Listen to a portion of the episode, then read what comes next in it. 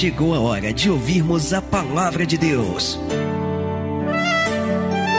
Momento da palavra. Momento da palavra. Isaías 35, verso 8: E ali haverá uma estrada ou um caminho, um caminho que se chamará o caminho santo. O imundo, em outras traduções, o impuro, não passará por ele, mas será para aqueles os caminhantes, até mesmo os loucos, não errarão. Glória a Deus. Aonde é que haverá esse caminho? Ali, ali aonde? Entre nós. Diga glória a Deus. Entre nós, ali haverá um caminho. Um caminho que se chamará o caminho santo, mas o impuro, o imundo, olha aí a condição Olha a importância de nós não sermos pessoas imundas e nós não sermos homens e mulheres impuros. Olha a importância que há em nós santificarmos a nossa vida. Nós estamos vivendo em uma geração onde as pessoas elas acham que elas podem trilhar no caminho santo que vai levar a Deus de qualquer maneira. E profetas que pregam acerca da santidade, da santificação, da vida com Deus, são tidos como fanáticos, são tidos como radicais. Ah, mas é muito radicalismo, não pode ser também assim, tem que ser maleável, a juventude precisa disso. Só que este caminho, que é o único caminho que nos leva a Deus, é santo. E eu posso ser quem for, eu posso fazer o que for, mas se eu não for santo, se a minha santidade não estiver condizendo com as credenciais que eu preciso para trilhar nesse caminho, eu não verei a Deus. Eu posso estar dentro da igreja, eu posso ter uma carteira de membro no bolso, eu posso participar da Santa Ceia sem que ninguém conheça a minha vida, mas eu não trilharei por este caminho. A minha vida precisa estar encaixada, enquadrada dentro dos requisitos necessários para que eu possa trilhar neste caminho. Mais do que estar na igreja, eu tenho que estar no caminho. Diga bem alto, mais do que estar. Eu quero que você diga bem alto isso, diga mais do que estar aqui na igreja. Eu tenho que estar no caminho. E ali haverá um caminho, um caminho que se chamará o caminho santo. O impuro, o imundo, não passará por ele, mas será para aqueles, para os caminhantes. Quem aqui é um caminhante que está caminhando rumo ao céu? Diga glória a Deus. As pessoas no mundo estão caminhando para várias direções. As pessoas estão no mundo caminhando sem saber para onde ir. Mas quem aqui é um caminhante que sabe para onde quer ir? Diga glória a Deus. Para onde você quer ir? Pastor, eu quero ir para o céu. Esse caminho é para você, amém? Esse caminho aqui é para quem quer ir para o céu. Mas olha a palavra: o impuro não passará. Diga assim, com os olhos fechados, diga: o impuro não passará. Estenda a tua mão aqui para frente, comece a orar, comece a pedir a Deus para que Ele venha usar poderosamente esta palavra, para que deste lugar, para que deste altar, os rios das águas vivas comecem a fluir e matar a nossa sede nesta manhã. Comece a pedir, comece a falar, comece a clamar ao Senhor nesta hora. Isso não depende de mim, não. Vai falando. Eu não sei a tua necessidade, então peça para Deus falar segundo aquilo que você precisa nesta hora, Pai. Em nome de Jesus Cristo, a tua palavra vai ser pregada o Senhor já está falando conosco poderosamente através da adoração, através dos louvores, mas agora, Senhor, agora é momento de nós ouvirmos a tua voz, é momento de nós fazermos como Maria, é momento da gente parar tudo, Senhor, da gente parar de trabalhar, da gente parar de fazer, parar tudo somente para te ouvir e ficar com a boa parte da qual não nos será tirada. Ah, Senhor, jogue por terra agora os impedimentos, as barreiras, os obstáculos que tentarem se opor a esta ministração. Prepara, Deus, os nossos ouvidos para te ouvir, corações para te receber e a nossa mente, ó Pai, para que venhamos entender, compreender, assimilar e colocar em prática aquilo que vamos ouvir, para experimentarmos e para vivermos a tua boa, perfeita e agradável vontade. Para a glória, para a honra e louvor do teu nome, fala conosco, Senhor, poderosamente ao que te pedimos com fé e desde já. Te agradecemos em nome de Jesus. Você pode dizer amém, Jesus. Você pode dizer glória a Deus, graças a Deus. Vamos aplaudir bem forte a Jesus. Vamos dar para Ele o nosso melhor nesta hora. E sobe a tua boca, diga glória, glória, glória a Deus. Pai querido, receba a adoração do teu povo e fala conosco. Em nome de Jesus. Amém. Senta por favor no teu lugar. Eu quero começar falando acerca da pureza. Você sabe que a pureza, segundo a sua definição, segundo o dicionário, a pureza é a qualidade daquilo que é puro. Ou seja, a pureza é todo aquele ou tudo aquilo que está livre de qualquer mistura. Então eu quero que você guarde essa definição. Diga assim comigo: pureza é tudo aquilo que está livre de qualquer mistura. Então presta atenção aqui no pastor agora. Tudo que não tem mistura, tudo que não tem combinações, tudo que não tem compostos, pode ser considerado como algo puro, porque uma coisa pura é uma coisa única. Uma coisa pura é uma coisa singular. E uma vez que nós compreendemos o conceito de pureza, dentro do que diz respeito à essência da palavra, uma vez que nós compreendemos acerca da pureza, fica fácil a gente definir o que é uma coisa impura. Você vê que o texto ele diz, ele fala sobre o caminho santo, e ele diz que o imundo, ele diz que o impuro, em algumas traduções, ele não passará por esse caminho. E o que vem a ser alguém impuro? Você sabe que apesar de nós termos uma forte tendência de acharmos que coisas impuras são somente coisas sujas, porque quando se fala de impureza, qual é a primeira coisa que vem na nossa mente? Sujeira. É ou não é verdade? Quando se fala de algo impuro, a primeira coisa que vem à nossa mente é algo sujo, é algo imundo. Só que a grande verdade é que apesar de muitos de nós termos essa tendência de acharmos que algo impuro é algo insujo, a impureza, na verdade, ela vai muito mais além do que apenas sujeira, do que apenas mancha. As impurezas, elas vão muito mais além do que somente máculas, mas a impureza, principalmente se tratando de coisas espirituais, a impureza é uma condição que se estabelece por meio da mistura. Então, quando você ouve a palavra de Deus falar, quando você ouve a Bíblia falar acerca de impureza, ela não está falando apenas de máculas ou de manchas ou de sujeiras, mas ela está falando principalmente acerca de mistura. E quando você mistura algo, o que, que acontece? Você altera a natureza. Então as impurezas, elas têm a capacidade de modificar a essência da pureza. É aquilo que a gente falou. O que é algo puro? Algo puro é algo único. Algo puro é algo singular. Então, a, a, a, a essência da pureza é singular. Mas quando você pega algo e mistura, você não está apenas tornando aquilo imundo, mas você está trazendo uma impureza que altera a essência.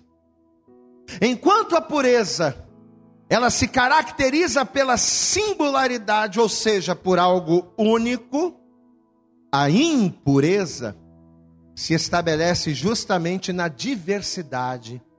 Diversidade que altera a essência. Amém? O que é que faz com que uma água pura, uma água cristalina na sua essência, se torne uma água impura. O que, que faz uma água pura se transformar numa água impura? Não são apenas sujeiras, mas é a mistura. A água é pura na sua essência, mas se você começa a jogar terra na água, ainda que a terra esteja limpa. Mas se você jogou terra naquela água, aquela água não é mais pura. Por quê? Porque houve mistura. Aquela água cristalina perdeu a sua essência por causa da mistura. O que que faz com que uma pessoa pura, uma pessoa sem malícias, uma pessoa sem maldade, de repente mude a sua essência, se tornando uma pessoa maliciosa? O que que tem o poder de transformar uma pessoa pura, uma pessoa simples, em alguém diferente? As impurezas. As más influências, tem até um ditado muito antigo que diz, né, que as más companhias, o que, que, que, que as más companhias elas fazem, igreja? Elas corrompem o que? Os bons costumes. Ou seja, às vezes a pessoa é pura, às vezes a pessoa ela tem uma mentalidade legal, ela tem um pensamento legal, mas ela começa a sair com outras pessoas, ela começa a se misturar com amizades que pensam diferente daquilo, da essência daquela pessoa, e quando ela se mistura com más companhias, os bons costumes são corrompidos, a essência pura daquela pessoa acaba se perdendo pelas más companhias, pela mistura com más pessoas. Então as impurezas, as más influências, em contato com aquilo que é puro, modificam a forma, alterando a essência. Diga assim comigo: as impurezas alteram a forma e modificam a essência. E se nós formos na palavra de Deus, nós vamos ver que foi exatamente esse o motivo. Foi exatamente essa a razão do cativeiro de Israel. Por que, que o povo de Israel foi levado cativo para a Babilônia? Por que, que o povo de Israel que servia ao Deus mais poderoso da terra, por que, que justamente este povo foi levado cativo, foi feito escravo? Porque houve mistura. A essência da pureza trazida pela palavra de Deus sobre a vida do seu povo, essa essência se perdeu quando houve mistura. Segundo a palavra, pelo fato de não serem puros pelo fato de não serem mais santos ao Senhor, e lembrando que a palavra santo quer dizer separado.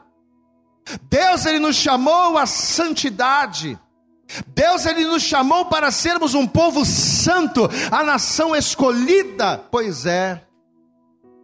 Mas por terem perdido a sua essência, Israel acabou se misturando com os gentios. Israel acabou se misturando com povos estranhos, e quando você começa a se misturar, você atrai sobre a sua vida coisas daquele, da, daqueles com quem você se mistura. Você acaba sendo influenciado por quem você se mistura, e é o que aconteceu com Israel. Israel que adorava somente a Deus passou a adorar outros deuses. Israel que reconhecia que só o Senhor era Deus, agora estava abrindo procedente, estava abrindo precedente para a existência de outros deuses. Por quê? Porque houve mistura. Só que essa mistura não só trouxe todas as impurezas das quais o Senhor abominava. Por que, que Deus não queria que o povo se misturasse? Que o povo de Deus não se misturasse com os outros povos, para não perder a essência. Você sabe por que, que Deus ele manda a gente ser santo? Porque Ele não quer que você perca a essência da santidade que Ele colocou sobre você. Glória a Deus, amado. É por isso que Deus ele fala: toma cuidado, seja santo, se separa, se consagra. Busque a minha face, ore. Porque uma vez que temos a essência celestial, nós temos uma identidade. Mas quando nós nos misturamos e perdemos a essência, a nossa identidade se confunde. Pois é, era o que estava acontecendo aqui. A mistura de Israel com os outros povos não só trouxe as impurezas, das quais o Senhor abominava, como também, como consequência, modificou a essência, alterou a forma do povo, a forma do povo enxergar as coisas. A mentalidade que as pessoas tinham antes de Deus, antes de, de estarem firmes com o Senhor, passou a ser diferente agora, depois da mistura. E foi essa modificação gerada pela mistura foi esta modificação trazida pelas impurezas geradas por essa mistura, é que acabou levando Israel para o cativeiro na Babilônia. Quando a gente perde a nossa essência por meio da mistura, nos tornando impuros, as assolações elas têm poder sobre nós. Apesar de sermos de Deus, apesar de Deus ser conosco, o cativeiro vem quando nós misturamos e perdemos a nossa essência celestial, perdemos a essência de Deus. Eu quero que você abra em Jeremias, deixe marcado Isaías, mas vá comigo no livro do profeta Jeremias, no capítulo 25. Jeremias, capítulo de número 25, eu quero ler com você a partir do verso 3. Jeremias, capítulo 25, versículo 3, diz assim a palavra: Desde o ano 13 de Josias, filho de Amon, rei de Judá, até o dia de hoje, período de 23 anos. Olha aí, ó. Desde o ano 13 até o ano 23 rei de Judá até o dia de hoje, período de 23 anos, tem vindo a mim a palavra do Senhor. E vou-la tenho anunciado, madrugando e falando. Mas o que está acontecendo? Mas vós não, mas vós não escutasses. Todo dia eu levanto profeta. Todo dia eu estou falando, se converte, deixa o pecado, vocês se misturaram com povos estranhos e agora vocês estão fazendo um monte de bobagem. Muda isso. Busca mudar essa situação. Mas o povo não estava dando mais ouvidos. Por quê? Porque a mistura cauteriza o nosso coração. De maneira tal que a palavra de Deus, ela, ela acaba não prosperando na vida daquele a quem se misturou. Na vida daquele que se corrompeu.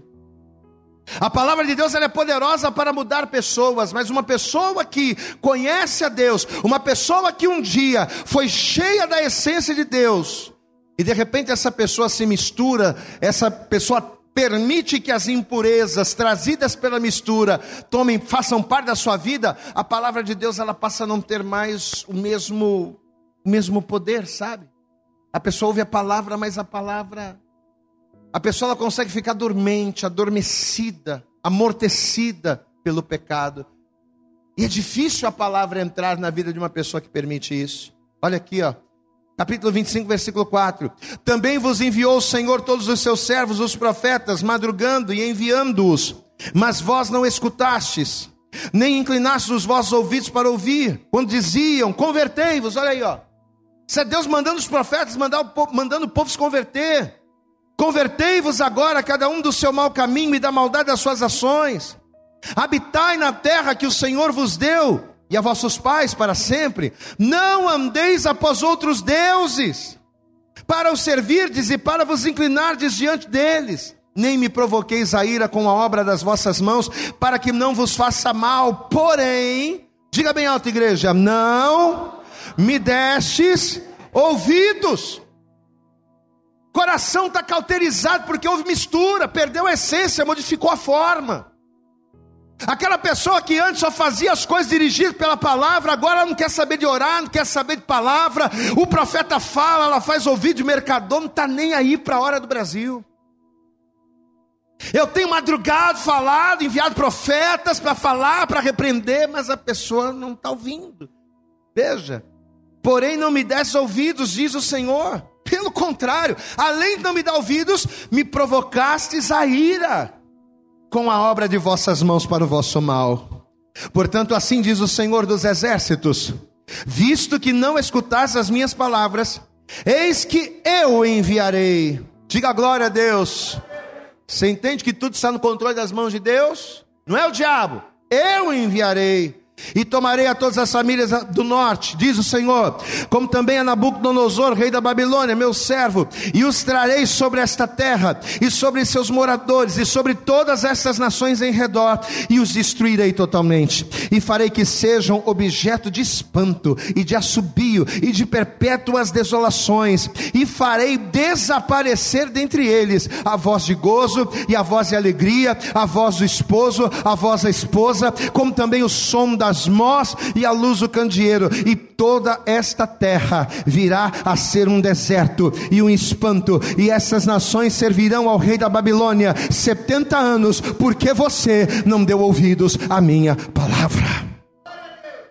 O final foi o pastor Vitor que colocou. A glória a Deus aí. Mas é um resumo disso aqui que está escrito. Agora eu quero que você olhe para mim, preste atenção, olhe para cá. Olha quantos males que as impurezas geradas na mistura, olha quantos males isso aqui trouxe para Israel: cativeiro, prisão, opróbio, ou seja, vergonha, miséria, tristeza. Isso tudo são características do povo chamado povo de Deus. É o povo de Deus isso aqui. Parece até que a gente está vendo a história do ímpio, né? Parece até que a gente está vendo a história de uma pessoa que não serve a Deus, o escravo do diabo. Mas não, isso aqui é o que o servo de Deus ele passa. Quando ele permite que as impurezas trazidas pela mistura mudem a sua essência e alterem a sua forma. Amados, quantas e quantas pessoas que sofrem presas pelos vícios. pessoa bate no peito e eu sou livre. Eu não preciso de Deus, eu não preciso estar na igreja para ser livre. Eu sou livre para fazer o que eu quero. É livre, né? Mas a pessoa que não consegue passar o dia inteiro sem tomar uma garrafa de cerveja, que não consegue passar o dia inteiro sem tomar uma cachaça, que não consegue passar o dia inteiro sem fumar, que não consegue passar o dia inteiro sem sair da frente do computador na pornografia, essa pessoa está presa. Ela pode achar que ela é livre, mas ela está presa. Ai, eu não consigo, está presa. E quantos não estão assim? Quantas e quantas pessoas estão cativas pela depressão, tristezas? Lembra aqui, ó, o que o Senhor falou, falou aqui no versículo 10? E farei desaparecer dentre eles a voz do gozo e a voz da alegria. Vai acabar a alegria. A alegria acaba na vida daquele que permite as impurezas trazerem misturas que modificam a essência. Esse é o resultado. E quanta gente que vive triste, abatida, pessoa nunca consegue sorrir, a pessoa não consegue se levantar, a pessoa não consegue levantar a cabeça. Quantas pessoas estão envergonhadas, é o opróbio, né? Envergonhadas na vida financeira, envergonhadas na vida profissional, vivendo o opróbrio. E o pior é que as pessoas às vezes passam essas coisas dentro da igreja. Amém, amados? Não são pessoas que estão lá no mundo, porque volto a dizer isso aqui a característica é, é, é escrita é o estereótipo da pessoa que não serve a Deus. Só que tudo isso aqui o Senhor não está falando com um povo estranho, isso aqui o Senhor está falando com o povo dele. É o povo dele que vai passar por isso aqui. E vai passar por quê? Porque apesar de ser povo dele, apesar de ser povo eleito, apesar de ter sido nação escolhida, permitiram as impurezas. Permitiram que a mistura modificasse a essência. Pessoas dentro da igreja vivem presas no opróbio, na vergonha, na miséria. Pessoas dentro da igreja vivem uma tristeza, uma depressão e sem saber que todas estas situações são na verdade consequências. Consequências do que, pastor? De uma vida impura na presença de Deus. Só está na igreja, mas vive misturando as coisas santas com as coisas não santas dentro do templo. Quem está entendendo, pastor, aqui? Diga glória a Deus. Pessoal, bate no pé. Eu sou templo do Espírito Santo, rapaz. Está pensando que eu não preciso de igreja porque eu sou templo de. Eu sou. Não é esse templo aqui, ó. Nessas paredes, não. O templo sou eu. Pois é, o templo é você. Mas às vezes, dentro do templo que é você, você acaba permitindo as misturas, as impurezas que profanam aquilo que é santo. Isso é sério, igreja. Amém? Pessoa que está dentro da igreja, mas pecando contra Deus. E pecando consciente. Quando eu falo pecar, é pecar consciente. Não estou falando aqueles pecados involuntários. Não. E a pessoa está dentro da igreja fornicando, e a pessoa está dentro da igreja traindo, e a pessoa está dentro da igreja roubando, e a pessoa está dentro da igreja mentindo, e a pessoa está dentro da igreja prostituindo, e a pessoa está dentro da igreja com a cara mais lavada, dando glória a Deus, ah, aleluia! E por trás está lá batendo na esposa, xingando palavrão adoidado. É isso. O que, que a palavra de Deus nos diz? Abra comigo Ezequiel 22. Isso aqui é forte demais. Ezequiel capítulo 22. Olha o que diz aqui a palavra, meu irmão. Ezequiel capítulo 22. Olha a palavra que o Senhor deu aqui. Essa palavra aqui o Senhor não está dando para ímpio, não. Essa palavra aqui é para os sacerdotes. Para aqueles que faziam uma obra, que estavam dentro do templo. Olha aqui, ó. Ezequiel capítulo 22, versículo 26 diz assim: Os seus sacerdotes violentam a minha lei e profanam as minhas coisas santas e não fazem diferença entre o santo e o profano. Olha que triste agora. E nem discernem o impuro do do puro. O que, é uma coisa pura? E a gente acabou de falar aqui agora há pouco. É uma coisa singular, é uma coisa simples, é uma coisa sem mácula, é uma coisa sem mancha, é uma coisa única, pura. Mas os sacerdotes de Deus, e a palavra de Deus em Apocalipse diz que através do sangue de Jesus nós somos comprados, fomos feitos para Deus, reis e sacerdotes. Quem aqui é rei sacerdote, levanta a mão aí da glória a Deus. Quem aqui é rei sacerdote, levanta a mão da glória a Deus, pois essa palavra é para nós. Olha aqui, ó, os sacerdotes não fazem distinção entre o santo e o profano. Ao mesmo tempo que estão no meu altar, apresentando holocaustos e sacrifícios, estão fazendo coisa errada, achando que o pastor não está vendo, achando que a mulher não está vendo, achando que o marido não está vendo, achando que os pais não estão vendo, mas Deus está vendo. Você entende isso, meu irmão? Por que, que as pessoas sofrem fora da igreja e dentro da igreja? Não é por culpa de Deus, porque Deus coloca, Deus coloca lá o roteiro para a gente seguir. Sabe o manual de instrução? Aqui, ó. Isso aqui é o manual de instrução. Levanta a Bíblia para o céu aí. Levanta a tua Bíblia para o alto. Diga assim: esse aqui é o manual de instrução. Mas mesmo tendo manual, as pessoas querem viver a vida do seu próprio jeito. As pessoas querem servir a Deus e seguir a Deus da sua própria maneira. E é por isso que elas sofrem. Porque querem estar na igreja, dando glória a Deus e aleluia, mas permite que as impurezas, que modificam a nossa forma e alteram a nossa essência, vivam em nós. E a pessoa está na igreja, mas não adianta, não, não, tem nada a ver xingar um palavrão, não tem nada a ver fazer um negocinho aqui. Eu vou fazer uma maracutaia aqui para eu poder ganhar vantagem num negócio. Eu vou fazer um esqueminha aqui para poder me, né, tomar vantagem, para eu poder não, não, perder tanto. Ah, eu estou fazendo isso aqui, mas minha mulher não está sabendo, meu marido não está sabendo, meu filho não está vendo. Pois é. Por isso que muitos de nós estamos sofrendo. Olha aqui para mim. Não pode. Olha aqui para mim. Você não pode, eu não posso, nós não podemos ser servos de Deus e ficar dando mau testemunho para nossa família, e ficar dando mau testemunho para os nossos vizinhos, e ficar dando mau testemunho para as pessoas com quem nós vivemos, aonde nós trabalhamos. Não pode, meu irmão. Você não pode estar namorando e transar com a namorada, transar com o namorado. Você não pode estar na igreja e roubar a Deus. Você não pode estar na igreja xingando palavrão, batendo na esposa, fazendo um monte de coisa errada e sorrindo para todo mundo. Não pode. Sabe por quê? Porque tem mistura, porque quando você faz isso significa que você está aceitando a mistura na sua vida. E uma vez que eu aceito as misturas, uma vez que eu me torno impuro, eu estou fora, eu estou inapto para trilhar no caminho que é santo.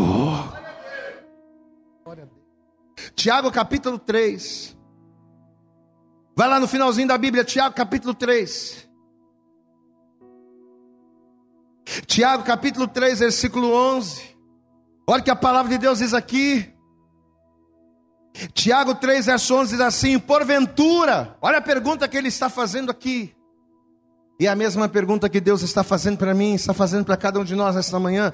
Porventura, deita alguma fonte de um mesmo manancial, água doce e água amargosa? Glória a Deus, igreja. Pode de uma só fonte sair dois tipos de água diferente? Pode, igreja? Hã? Aí ele continua dizendo: Meus irmãos, pode também a figueira produzir azeitonas?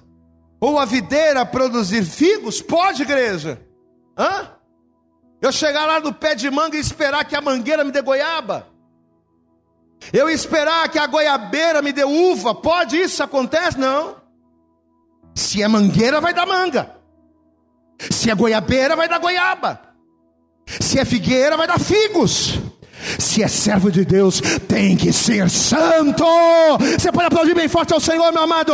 Eu não posso produzir dois tipos de água. Se é água limpa, temos que ser puros então. Diga glória a Deus. Não tem como. Não tem como.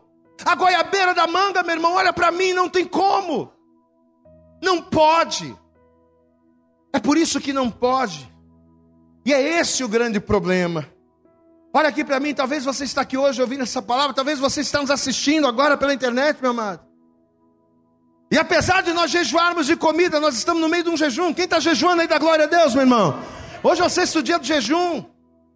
Apesar de nós estarmos jejuando, apesar de nós nos abstermos de alimentos, pelo fato de nós não jejuarmos das impurezas, você entende? Não adianta deixar de comer o arroz, não adianta deixar de comer o feijão e colocar as impurezas no meu prato todos os dias diante de mim, diante de uma televisão. Não estou falando aqui contra a televisão, não, meu irmão. Você pode ver tua televisão quando você puder, você pode ver o teu programinha, você pode ver o teu jogo, você pode ver tua... Você pode ver. Só que existem coisas podres na televisão. Assim como existem coisas podres na internet. E não dá para a gente ficar, não dá para a gente ser hipócrita, escriba, fariseu do inferno. E ah, não, eu tenho que jejuar, porque a igreja está em jejum e oração, tem que jejuar. E ficar colocando essas coisas no prato, meu irmão. Porque fazendo isso a gente está misturando o profano com o santo dentro do templo de Deus que somos nós. Quantos de nós, talvez você que está aqui, talvez você que nos assiste, talvez você está ouvindo essa palavra, pastor, eu não entendo. Eu sou servo de Deus e estou cativo. Eu sou servo de Deus e eu estou preso aos males, eu estou preso à depressão, o opróbrio, à miséria. Pois é, por causa disso.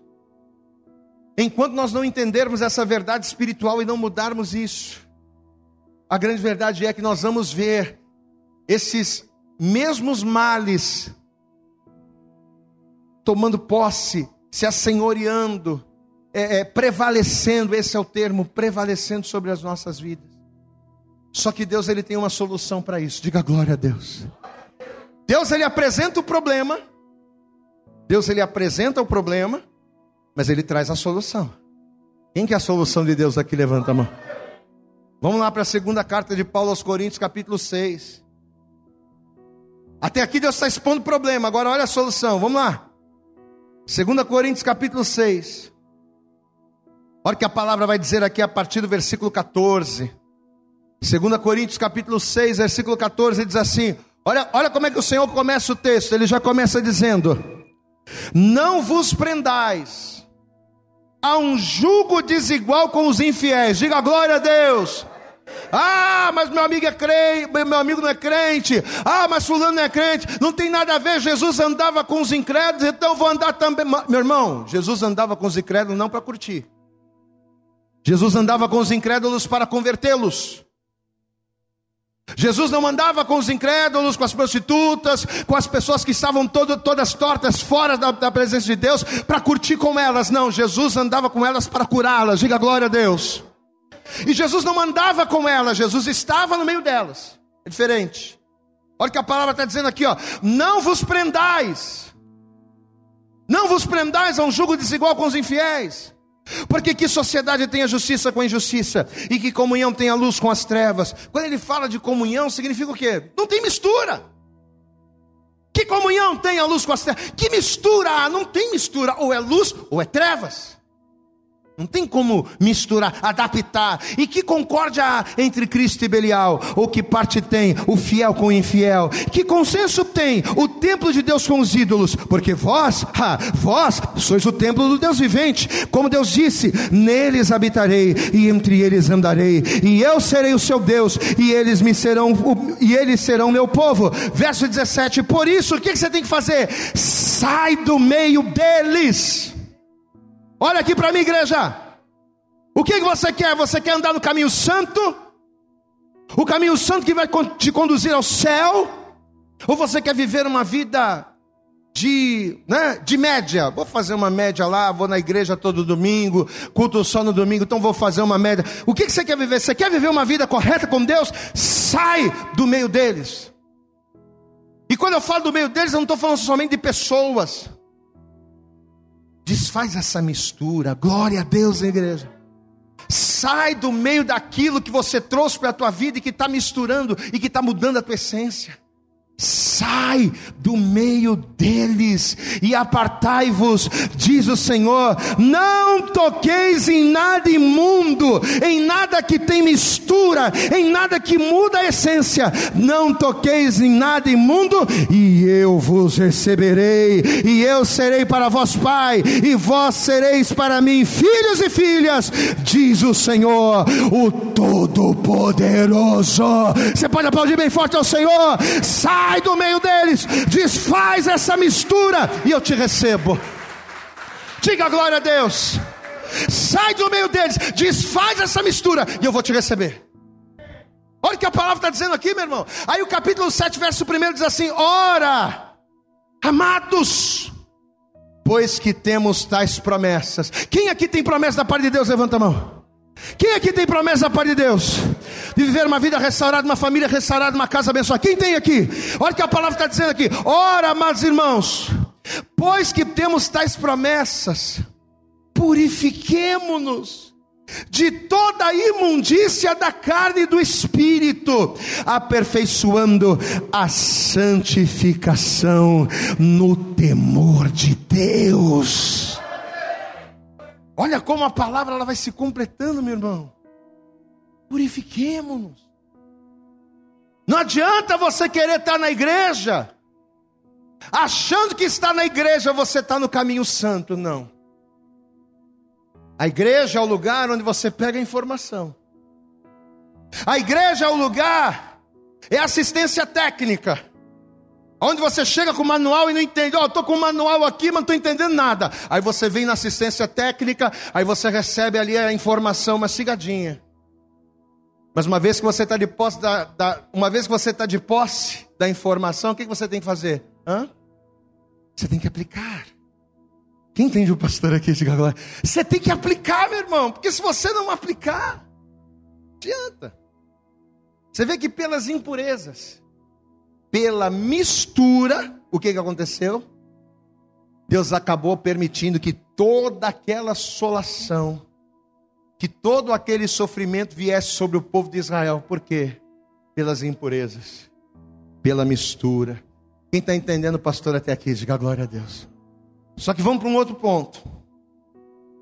Quando a gente estava lendo essa palavra, o grande detalhe que o Espírito Santo nos trouxe ao nosso entendimento é que pior do que todas aquelas assolações, pior do que a vergonha, pior do que o cativeiro, pior do que a prisão, né? Pior do que todas as privações que o cativeiro na Babilônia poderia trazer para o povo de Israel, o pior de tudo, sabe o que seria? Era estar longe de Deus. Quando você traz mistura para você, e quando você passa a ter uma vida impura, você perde coisas, a tristeza vem, a assolação vem, Os males se levantam, a prisão, a vergonha, os vícios, tudo isso é ruim. Mas a pior coisa, sabe o que é? É você estar longe de Deus. A pior consequência que as impurezas, que as misturas, que o pecado po poderia trazer para o povo de Israel era estarem privados, afastados de Deus. No livro do e eu quero que você preste muita atenção no que eu vou dizer agora. No livro do profeta Isaías, no capítulo 59, vamos lá, não vou citar não, quero que você abra, abre lá comigo. Isaías, no capítulo 59, eu quero que você preste muita atenção nisso. Rafinha, não foi carne nem sangue que tu revelou, viu? Glória a Deus. Aleluias. Foi o Espírito Santo. Vamos lá. Isaías capítulo 59. Você encontrou da glória a Deus aí? Presta atenção nesse texto. Aqui tem uma revelação tremenda para nós. Isaías 59, verso 1 diz assim: Eis que a mão do Senhor não está encolhida para que não possa salvar, nem agravado o seu ouvido para não poder ouvir. Glória a Deus, amado. Eu pergunto: a mão do Senhor está estendida para você, sim ou não? Isso acabou de dizer. Os ouvidos do Senhor estão abertos para nos ouvir, sim ou não? Está claro. Mas olha o que ele diz no verso 2: Mas as vossas iniquidades Presta atenção no pastor e ouça isso. Ouça. As nossas iniquidades, os nossos pecados, a mistura, as impurezas, as nossas imundícies. Agora eu volto para o texto. As vossas iniquidades fazem separação entre vós e o vosso Deus e os vossos pecados encobrem o seu rosto de vós para que não vos ouça. Agora você não vai olhar para a Bíblia, olha para cá. Amado, não é que Deus se afasta do homem por ele ser pecador. Não é que Deus ele se afasta da pessoa porque a pessoa passou a pecar, não. Deus nunca se afasta de nós. Estando eu no centro da sua vontade, ou estando eu todo escangalhado, longe de Deus, Deus nunca se afasta de nós. Você pode dar glória a Deus aí? Não. Só que o que, que acontece? Por Deus ser santo, por Deus ser puro, pelo caminho que nos leva a Deus também ser santo, o que, que acontece? Assim como foram os pecados que levaram Israel para longe de Deus, fazendo os cativos, são as nossas impurezas, são os nossos pecados é que nos levam cativos para longe de Deus. Quem entende o pastor aqui, diga glória a Deus. Não é Deus que se afasta. São os meus pecados é que me levam para longe dele. Diga comigo, não é Deus que se afasta, mas é o pecado que me leva para longe de Deus. O que, que Jesus ele disse em Mateus 28, versículo 20? Jesus ele disse lá: Eis que estou convosco uma vez ou outra. Eis que estou convosco uma vez por semana. Não. Eis que estou convosco todos os dias. 24 horas por dia, eis que estou convosco todos os dias, até a consumação dos séculos, ou seja, eu estarei contigo para sempre. Só que as impurezas, o pecado, por não suportarem a santidade de Deus, eles é que se encarregam de me afastar da presença do Senhor. Lembra do Adão? Lembra do Adão? Adão, você não pode tocar do fruto, tá? Você comer daquele fruto ali, o bicho vai pegar para você. Vai ficar ruim. No dia em que você tocar, que dele comer, certamente morrerás. Aí Adão foi lá e tocou. Que, que aconteceu? Mesmo Adão estando em pecado, Deus apareceu para Adão. Adão, só que o que, que o Adão fez? Hã? Adão se escondeu. E por que, que ele se escondeu? Porque ele estava em pecado. O pecado levou Adão. Deus se apresentou, quem não se apresentou foi o Adão. E por que, que o Adão não se apresentou? Porque o pecado dele, a culpa dele, o afastou de Deus. Por que, que você acha que é tão difícil uma pessoa que se desvia da fé voltar para Jesus? Amanda, é mais fácil você ganhar uma alma para Jesus que nunca ouviu a palavra do que você ganhar um desviado de volta. E por que, que é tão difícil? Presta atenção. Por que, que é tão difícil a pessoa que se desvia voltar? Porque o diabo ele usa os pecados, ele usa as impurezas, ele usa tudo aquilo de errado, as culpas da pessoa, é isso. Ele usa as culpas para acusar a pessoa. E através das acusações pelo pecado, levá-la para longe de Deus. Deus ele está de braços abertos, né? Que nem o pai esperando o filho pródigo. Deus ele está de braços abertos esperando. Mas é a pessoa que não, não, não dá para ir. Não, não, não, é melhor não ir não, porque eu não, estou legal. E aí uma série de desculpas, sabe? Não é Deus que se afasta. É as impurezas, é o pecado, as impurezas que nos afastam. E aí a gente lembra do texto inicial. Volta comigo. Isaías capítulo 35. Isaías, capítulo 35, verso 8. Lembra do texto inicial? Está aí, ó. Isaías 35, verso 8 diz assim: E ali, ali aonde, igreja? Ali, na verdade, é aqui, diga glória a Deus. Ali, ou seja, aqui, ó, na terra dos homens, na terra dos viventes, ali ali haverá um caminho. Um caminho que se chamará como, igreja? Que se chamará como? O caminho? O caminho santo. Ou seja, um caminho de volta. Olha aqui para mim. O caminho santo é um caminho de volta para Deus. Diga glória a Deus. Sabe aquela pessoa que pecou, que errou, que misturou e agora está longe de Deus? Olha o que a palavra está dizendo: ali na terra haverá um caminho, um caminho de volta. Quem é o caminho de volta? Quem é o caminho que nos faz voltar para Deus, mesmo depois das impurezas, mesmo depois do pecado, mesmo depois de uma vida bandida? Caminho que nos traz de volta para Deus chama-se Jesus Cristo. Na verdade, o profeta está anunciando Jesus. Ali haverá um alto caminho, um caminho que se chamará o caminho santo, ou seja, um caminho de volta. Só que tem um porém. Esse caminho que nos faz voltar para Deus tem um porém.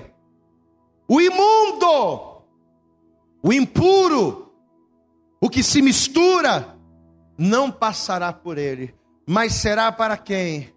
para o povo de Deus, para os caminhantes, para aqueles que querem chegar a Deus, para aqueles que estão caminhando para o céu. Por isso, meu amado, nessa manhã eu falo para você através de muita certeza e de muita fé e muita convicção que se hoje, independente dos pecados, independente das impurezas, se hoje você seguir o conselho de 2 Coríntios 6, se você deixá-los de lado, se você largar pecado e se você vier para Deus, o caminho santo, Jesus Cristo vai te conduzir de volta para o Pai. Você pode aplaudir bem forte ao Senhor, o caminho santo que é Jesus. Mas eu preciso, olha aqui, mas eu preciso me arrepender. Eu preciso dizer, não, não quero mais isso. Esse caminho santo, esse caminho santo é Jesus. Só que assim como Deus, o caminho santo, o próprio nome diz, é santo. E somente os santos, ou, que, ou seja, aqueles que dizem: não, a partir de hoje eu vou fazer diferente. Estou todo errado, estou todo torto, estou todo escangalhado. Mas a partir de hoje eu quero fazer diferente. Somente esses é que conseguirão trilhar por esse caminho. Amém?